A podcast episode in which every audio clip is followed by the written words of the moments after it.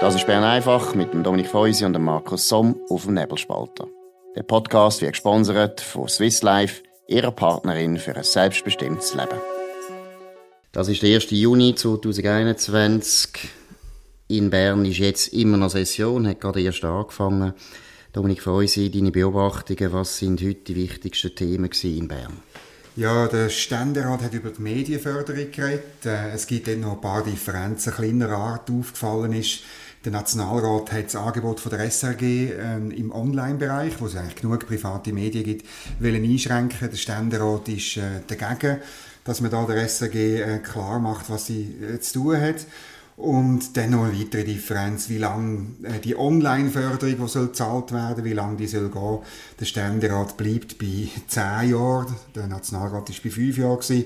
Das ist ähm, insofern irrelevant, dass wenn man so eine Förderung einführt, kann man sie zwar befristen, aber man tut sie dann einfach immer nach der Frist, bevor die abläuft, verlängern. Also das ist eigentlich allen klar. Aber auf Deutsch gesagt, und das ist das grundsätzliche 120 Millionen, genau. sollen die Medien bekommen. Das eine ist die sogenannte indirekte, pro Jahr, pro Jahr oder? Die eine ist die sogenannte indirekte Presseförderung, da geht es vor allem um den Print. Aber neu, und das ist meiner Meinung nach der absolute Skandal, sollen eben auch Online-Medien, wie zum Beispiel der Nebelspalter, das können wir nachher noch schnell diskutieren, was unsere Haltung ist, aber wie der Nebelspalter zum Beispiel, sollen auch gefördert werden. Und was ist eigentlich da los? Ich meine, letztlich hat, wir haben Pressefreiheit in der Schweiz und jetzt wird der Staat mit grosser, grosser Kelle anrühren und wird die Medien finanzieren. Was hast du da für einen Eindruck? Ja, es ist halt das Argument, hat man über die letzten Jahre schrittweise aufgebaut. Am Anfang haben sich die Verleger, da bist du noch dabei gewesen, dort, haben sich dagegen gewehrt, äh, ordnungspolitisch richtig, haben gesagt, es ist gefährlich, es geht nicht, dass der Staat das macht, weil dann geht es letztlich eben gleich auf Kosten von der Pressefreiheit. Ähm, mittlerweile hat das vollkommen gekehrt. Äh, ich weiß nicht genau warum. Weißt du, warum Verleger das plötzlich toll finden?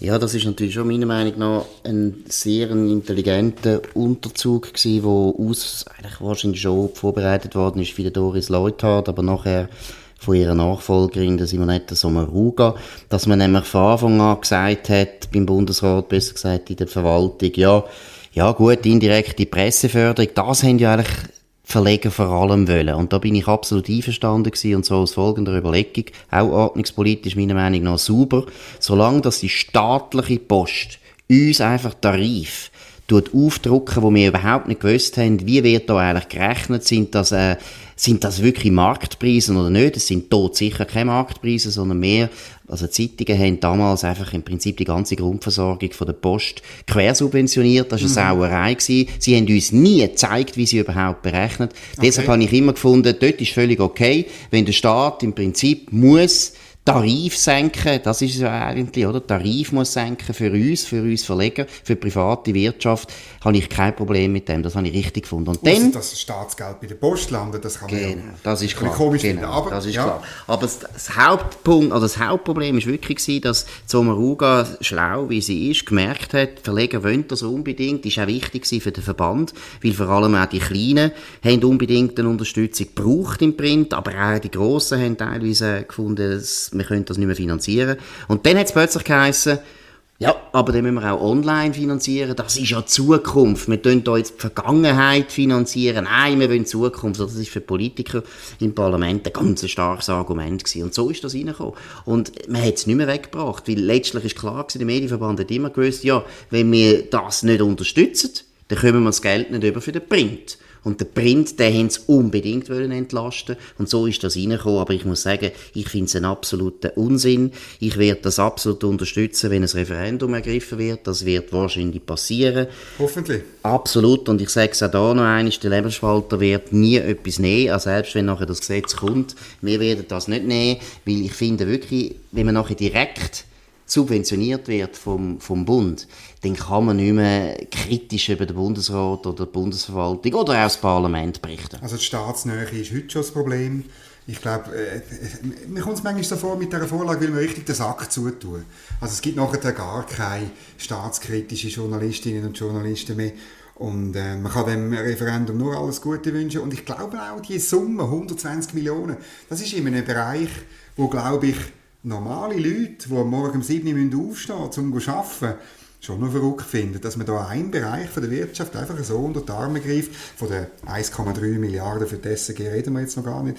Aber äh, könnte noch eine interessante ja, Debatte ist, werden. Ja, und ich glaube auch, es ist auch ein Problem für die Medien, dass natürlich die Konzentration der Medien massiv zugenommen hat. Es sind nur noch sehr grosse Verlage. Die Verlage verdienen eigentlich alle relativ gut Geld. Und natürlich gibt es Lokalzeitungen, die unbedingt eine Unterstützung bräuchten und so weiter. Aber eine Kampagne führen, wo nachher Ringier, Media, NZZ und CH Media mhm. alles ganz schwer reiche Verlage antreten und sagen, Großartig. wir brauchen unbedingt Geld, ja, ja. weil wir gehen unter, wird nicht ganz einfach sein und zweitens, Medien sind einfach nicht, wir Journalisten grundsätzlich sind nicht mehr so wahnsinnig beliebt in der Bevölkerung. Ich könnte mir auch vorstellen, dass das ein Problem gibt. Aber ich muss ehrlich sagen, ich finde, es ist, es ist eine Tragödie, weil der Medienverband ist eigentlich meiner Meinung nach ein Verband gewesen, gewesen, wo Ordnungspolitik durchaus noch eine Rolle gespielt hat. Man hat das nicht wollen, man hat es lang bekämpft und so weiter und nachher hat man, äh, hat man nachgegeben. Ich finde, es ist ein Fehler. Man hätte eigentlich sollen dankend verzichten wir, wir sollten das Label machen von diesen Medien, oder, wo... Staatsfrei, genau. Staatsfrei, also Garantiert staatsfrei, Und zwar ja. vor der Abstimmung. Ja, stimmt, machen. stimmt. Ja. Dann kann man einen Kleber draufkleben. Genau. genau. Das Zweite, was mir aufgefallen ist, das ist jetzt nicht, äh, nicht im, im Rat gewesen, aber es hat wieder so eine, so eine Medienkonferenz gegeben äh, vom BAG und der sogenannten Fachexperten, das Wort, das ich nicht mehr hören kann. Entweder ist jemand Fachmann oder er ist Experte, aber, nicht, aber gut. Item. Also wirklich, die Zahlen sind wunderbar. Auch heute wieder. Hat jetzt das BAG wieder zugegeben. Die Zahlen sind halt toll. Wir haben weniger Fälle, wir haben viel weniger Tote, wir haben viel weniger Leute in den Spitälern. Und der Höhepunkt finde ich halt schon, ähm, dass der, der äh, Präsident von der von der äh, Kantonsärzte hat verlauten ja, also die Maskenpflicht können wir dann in den Kantonen unterschiedlich anschauen. Also es besteht Hoffnungen. Ich rufe auf, Gesundheitsdirektoren, überlegt euch, wenn ihr bald eine Wiederwahl habt, dann dünn ihr morgen verkünden, die Maskenpflicht fällt weg, weil es ist wirklich genug und es ist wirklich, es ist absurd, dass man noch von außen rumläuft mit einer Maske. Absolut. Und einfach die Angstmacherei haben wir jetzt genug lang gehört.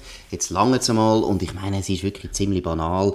Das Wetter wird wärmer, es wird Sommer. Das ist immer eine Zeit, wo die Viren es nicht mehr so einfach haben. Also, es ist vollkommen klar. Und ich meine, ich erinnere daran, vor einem Jahr hat man nicht einmal Masken getragen im ÖV und es ist nichts genau, passiert. Also, Juli, ja. Es ist absurd. Aber was ich auch muss sagen, positiv, oder? Die Menschen, Menschen haben ihre neue Freiheit sofort wieder ergriffen. Die Leute gehen in die Beizen, gehen essen.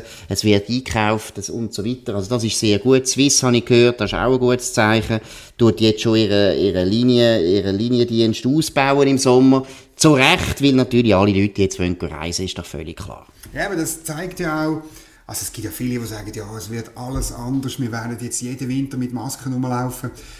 Ja, es ist vielleicht zu befürchten, aber die Widerstände, einfach von den normalen Leuten, sind glaube ich schon noch da. Wir wollen wieder reisen, wir wollen wieder die Welt sehen, wir wollen wieder normal schnaufen.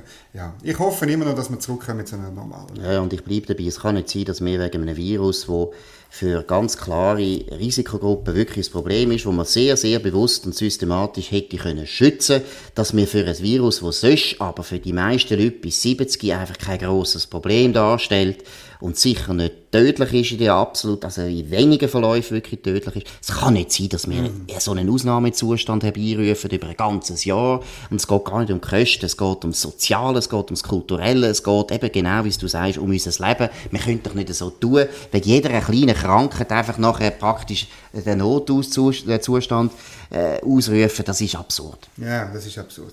Noch zwei andere Sachen sind mir aufgefallen. Einerseits, der Nationalrat lehnt das Verbot vom Glyphosat ab. Das ist ein, ein Wirkstoff, den man eingesetzt hat in der Landwirtschaft äh, äh, zur Bekämpfung äh, von, von Schädlingen. So in einem, es ist so ein, äh, ein Mittel gewesen, Roundup, von, glaube ich, von einem grossen Anbieter.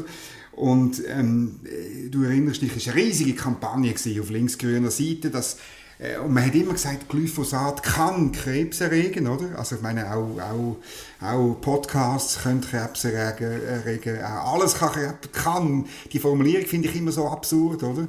Ähm, äh, man hat es aber nie richtig bewiesen, sogar das Bundesamt für Lebensmittelsicherheit und Veterinärwesen, furchtbares Bundesamt. Im Übrigen mhm. hat man gescheiter im BAG so unten dran lassen, aber man hat es selbstständig gemacht mit der eigenen Kommunikationsabteilung, eigenen Direktor und was alles so dazugehört, wo uns jetzt seither belästigt. Aber sogar die haben gesagt, es ist ungefährlich.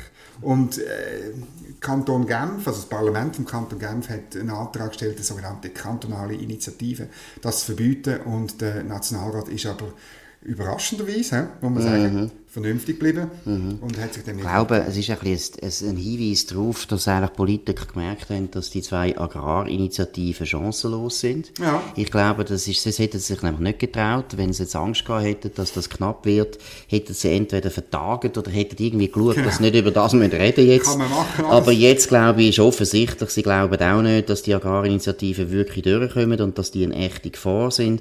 Und das Glyphosat, ich meine, ist wieder mal ein Klassiker oder? Also wie die Medien in, in Zusammenarbeit, enger Zusammenarbeit mit der Bundesverwaltung ein Problem kreieren, das es nicht gegeben hat. Genau. Man hat keine wissenschaftliche Studie, keine einzige, die zeigt, dass Glyphosat irgendwo ein Problem wäre. Das ist eine von einer NGO. Genau. Und dann plötzlich, ja genau, vom, Mr., vom Dr. Greenpeace kommt dann wieder irgendeine Studie. Nein, es muss einmal aufhören, weil wir haben jetzt vorher über die Corona-Politik geredet. Es muss einmal aufhören, die unheilige Allianz zwischen den NGOs, äh, einseitigen Wissenschaftlern und Politikern Politiker auf der linken Seite, wo praktisch eben unsere ganze Welt zu absoluten Gefahrenzonen erklären und überall müssen wir noch regulieren und verbieten und zu machen.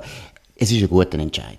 Ja, und äh, man kann vielleicht erwähnen, die zwei Teile von der Recherche von Alex Reichmuth, die wir auf nebelspalter.ch haben, wo zeigt, oder, was die eigentlichen Gift sind, oder, bei, bei Früchten und Gemüse. Nämlich verdorbene Früchte und Gemüse, oder, wo viel giftiger sind als alles, was also an Pestizid äh, unter Umständen verwendet wird. Und, und das andere sind auch natürliche Sachen, die drin sind. sind Absolut. Alles Ding ist Gift, die Menge macht es, oder hat der Paracelsus vor 500 Jahren gesagt. Ja, ist, banal, ist eine banale Erkenntnis. Erkenntnis, aber stimmt halt immer noch. Und ja, noch ein Thema weniger lustig, weil ich wirklich auch Erbarmen habe mit, mit, mit Leuten, die Freude haben, ihr Auto zu pimpen, wie man, wie man, wie man sagt. Oder? Also, der Bund will jetzt gegen Autoposer, furchtbar, furchtbarer Begriff, gegen Autoposer vorgehen, also eben Leute, die einen, einen, einen coolen Auspuff antun oder auch so blaue Lichter und so.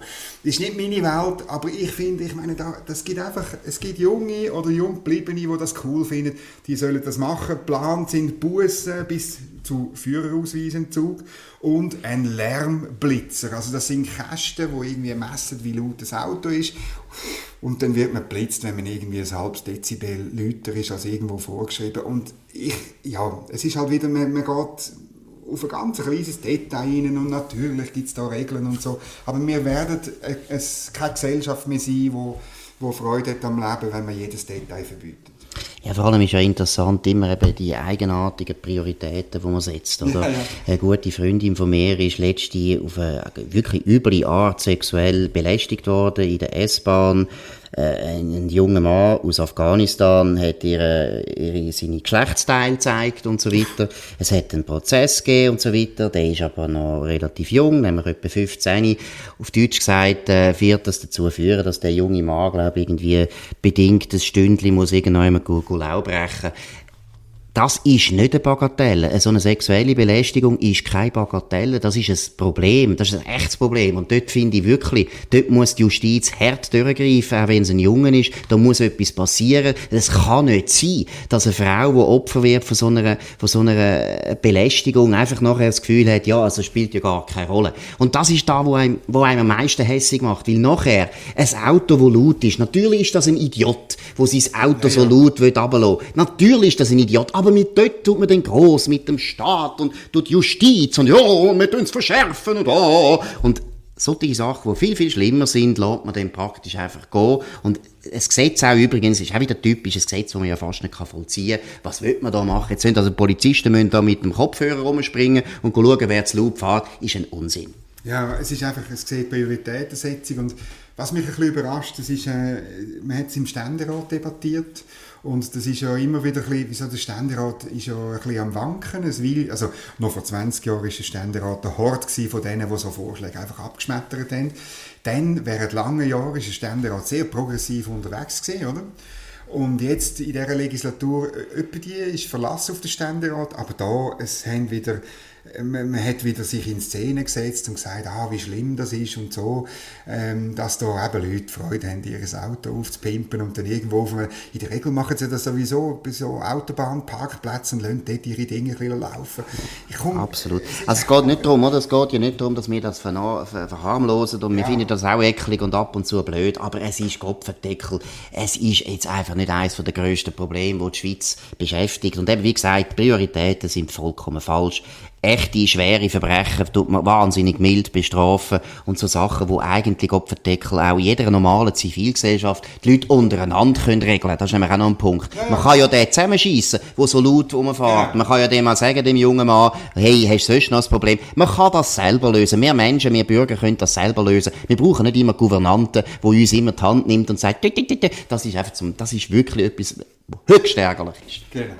Gut, jetzt sind wir guter Laune. Jetzt können wir, hoffen wir, dass alle äh, die, die schlechte Laune, die wir jetzt hier entwickelt haben, ist ja absurd, weil das Wetter ist sehr schön. Gehen die Beizen, helfen den Beizen. Wir machen hier noch eine grosse Werbung für unsere Gastronomie, wo äh, meiner Meinung nach, das muss man nämlich auch mal sagen, ist doch einfach wieder irrsinnig, in kurzer Zeit die jetzt den ganzen Laden wieder haben können ja. auffahren Also wenn die Bundesverwaltung innerhalb von drei Tagen hätte müssen wieder auf Vollbetrieb umschalten, wäre unmöglich gewesen. also ich sage jetzt schon, die Bundesverwaltung braucht etwa zwei Jahre, bis sie wieder Normalbetrieb haben. Das ist eine Riesenleistung. Das war es am 1. Juni 2021. Wir wünschen einen schönen Abend und ein paar gute, kühle Bier. Das war Bern einfach mit dem Dominik Feusi und dem Markus Somm auf dem Nebelspalter. Der Podcast wird gesponsert von Swiss Life, ihrer Partnerin für ein selbstbestimmtes Leben. Den Podcast könnt ihr auf nebelspalter.ch abladen und auf allen gängigen Plattformen wie Spotify oder Apple Podcast und so weiter.